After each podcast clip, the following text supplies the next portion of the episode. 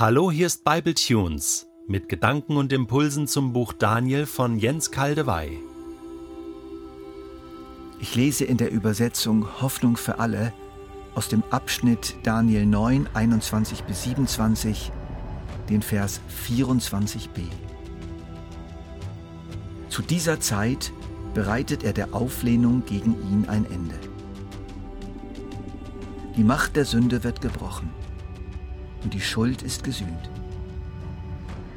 Dann wird Gott für immer Heil und Gerechtigkeit bringen. Die Visionen und Voraussagen der Propheten erfüllen sich und das Allerheiligste wird geweiht. Das sind die Absichten Gottes für sein Volk. Und sie gelten alle auch uns, die wir heute hören. Darauf läuft es hinaus. Dafür gestaltet Gott die Geschichte und prägt sie durch die göttliche Sieben.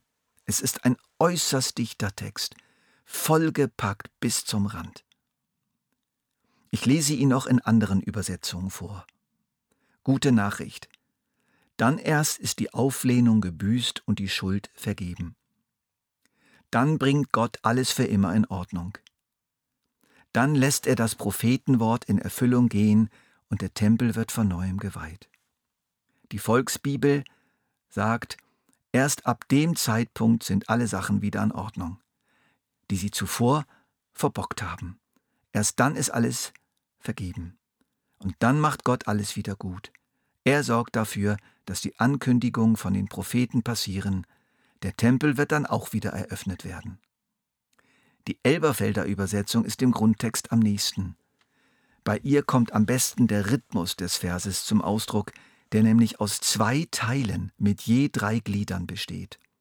Teil 1 um das Verbrechen zum Abschluss zu bringen, um den Sünden ein Ende zu machen und die Schuld zu sühnen. Teil 2 und eine ewige Gerechtigkeit einzuführen und Gesicht und Propheten zu versiegeln und ein Allerheiligstes zu salben. Dieses Muster fällt auf. Zweimal drei. Drei Sachen werden aufgezählt, die etwas beenden, etwas zum Abschluss bringen. Und drei Sachen, die etwas Neues beginnen, etwas Neues einführen.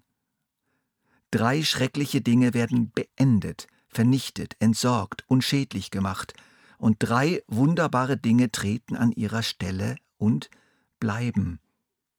Wir spüren etwas Endgültiges. Wie kann man einem so wuchtigen Text gerecht werden? Ich schlage folgendes Vorgehen vor. Lasst uns diese Worte mit drei Brillen anschauen. Mit der Brille Daniels, mit der Brille von Paulus und mit der Brille von Johannes. Drei verschiedene Perspektiven, drei verschiedene Färbungen, die uns etwas von der Fülle und Mehrdimensionalität diese herrlichen Botschaft erahnen lassen. Die Brille Daniels. Wie hat er in seiner Situation dieses Wort verstanden? Er hatte ja Jahwe so flehentlich um Vergebung gebeten und Barmherzigkeit.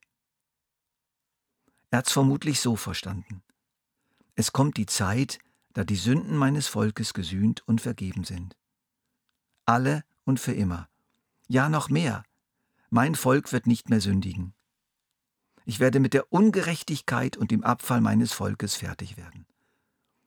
Und seine Gerechtigkeit wird das Handeln unserer Könige, hat sich Daniel weiter überlegt, und aller Israeliten bestimmen und nicht mehr wieder schnell verschwinden.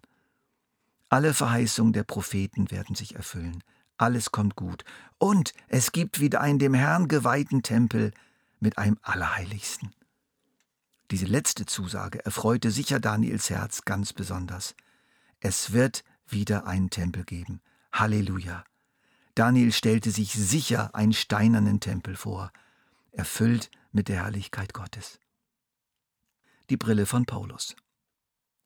Von Daniel bis Paulus ist natürlich viel passiert. Eine lange Zeit ist vergangen.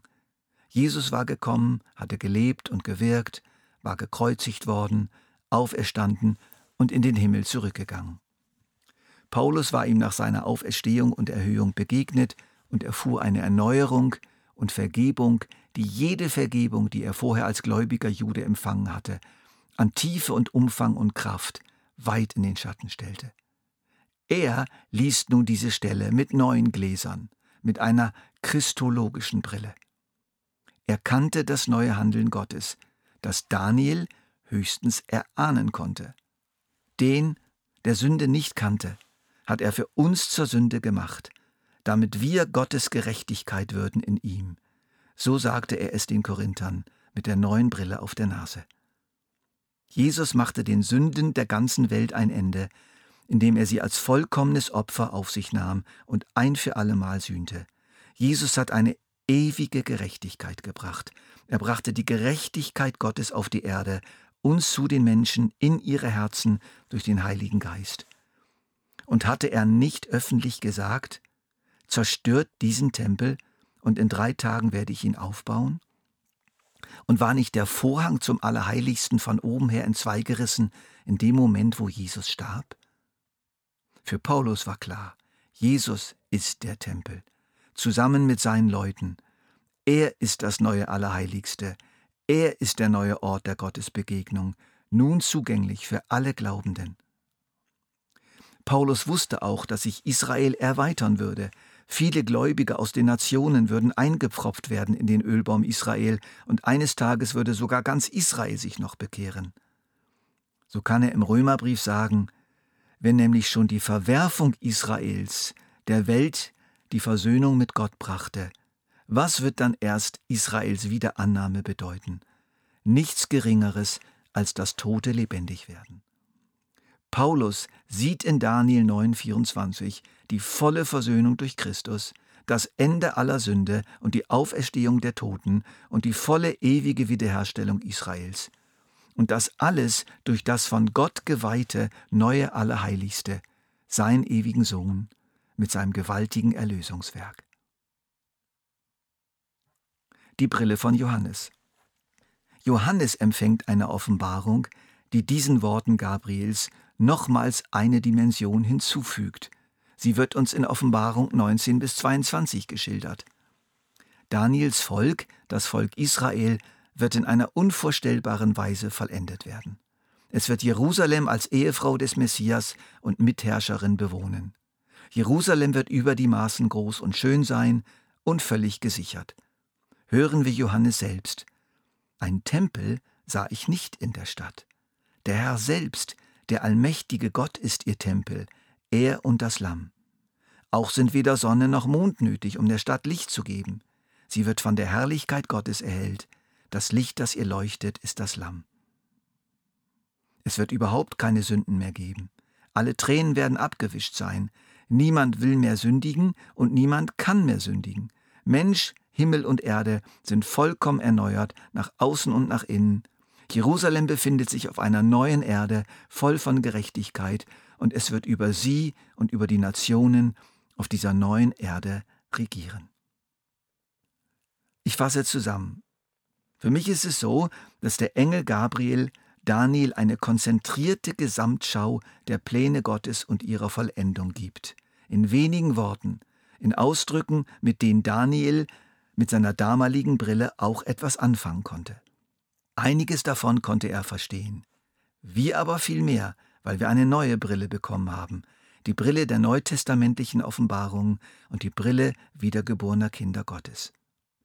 Wir haben für unser Leben eine grundlegende Orientierung erhalten, eine Überschrift. Was sind die Absichten Gottes? Wir wissen, worauf alles zuläuft, wenn das alles auch sehr langfristig angelegt ist und unsere Geduld durch gegenwärtiges Leiden oft strapaziert wird. Und in den nächsten Versen wird nun sozusagen eingezoomt in die Heilsgeschichte, in eine gewisse Unterteilung dieser langen Periode bis zu dieser Vollendung der Absichten Gottes. Sieben Siebenheiten 62 Siebenheiten und eine Siebenheit, die nochmals in zwei geteilt wird. Doch jetzt erstmal Schluss für heute.